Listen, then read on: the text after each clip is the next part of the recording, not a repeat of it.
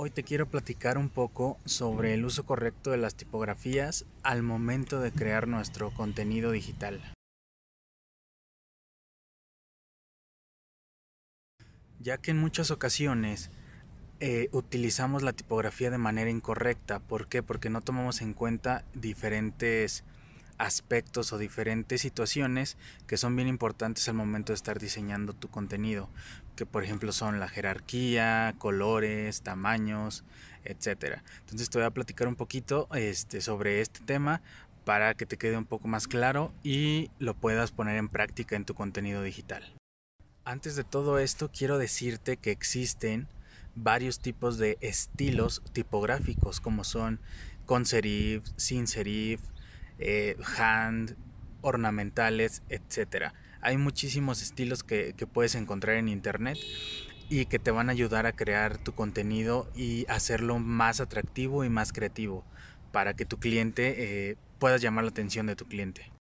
Todos estos estilos que te comenté nos van a ayudar a crear contenido que sea más atractivo, más llamativo, que sea muchísimo más creativo para poder anclar y enganchar a nuestros clientes. Entonces es bien importante elegir las tipografías que ayudan a nuestra marca y a nuestro contenido a que sea funcional y a que sea creativo y llame la atención.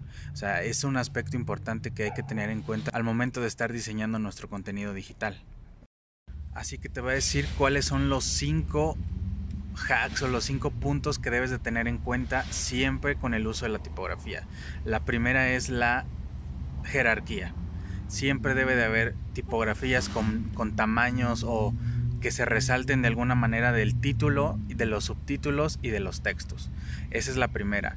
La segunda es el tamaño. No pongas o diseñes todo con el mismo tamaño de tipográfico. ¿Por qué? Porque después no se va a entender absolutamente nada.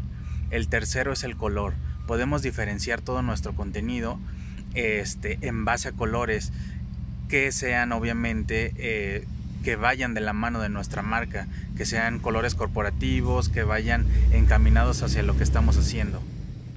El otro punto son los estilos tipográficos. Como te comenté hace un momento, hay muchísimos estilos que podemos combinar de alguna manera para que sea más atractivo nuestro post, poder hacer que voltee el cliente a ver nuestro, nuestra imagen. Entonces eso lo podemos lograr eh, con el uso correcto de las tipografías y con los diferentes estilos que tenemos.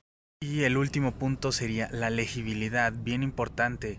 No elijas una tipografía que no sea legible. ¿Por qué? Porque al momento de subirla a internet, subirla a redes sociales, va a ser bien imposible este poderlo entender. porque Pues en pantallas de celulares se ve más chico, en ordenadores, en computadoras se ve un poquito más grande, pero aún así debe debemos de cuidar esa parte, de que sea legible, de que sea entendible, para que el momento de que el cliente esté leyendo la información de nuestro negocio, pues lo entienda a la perfección y no haya ninguna confusión.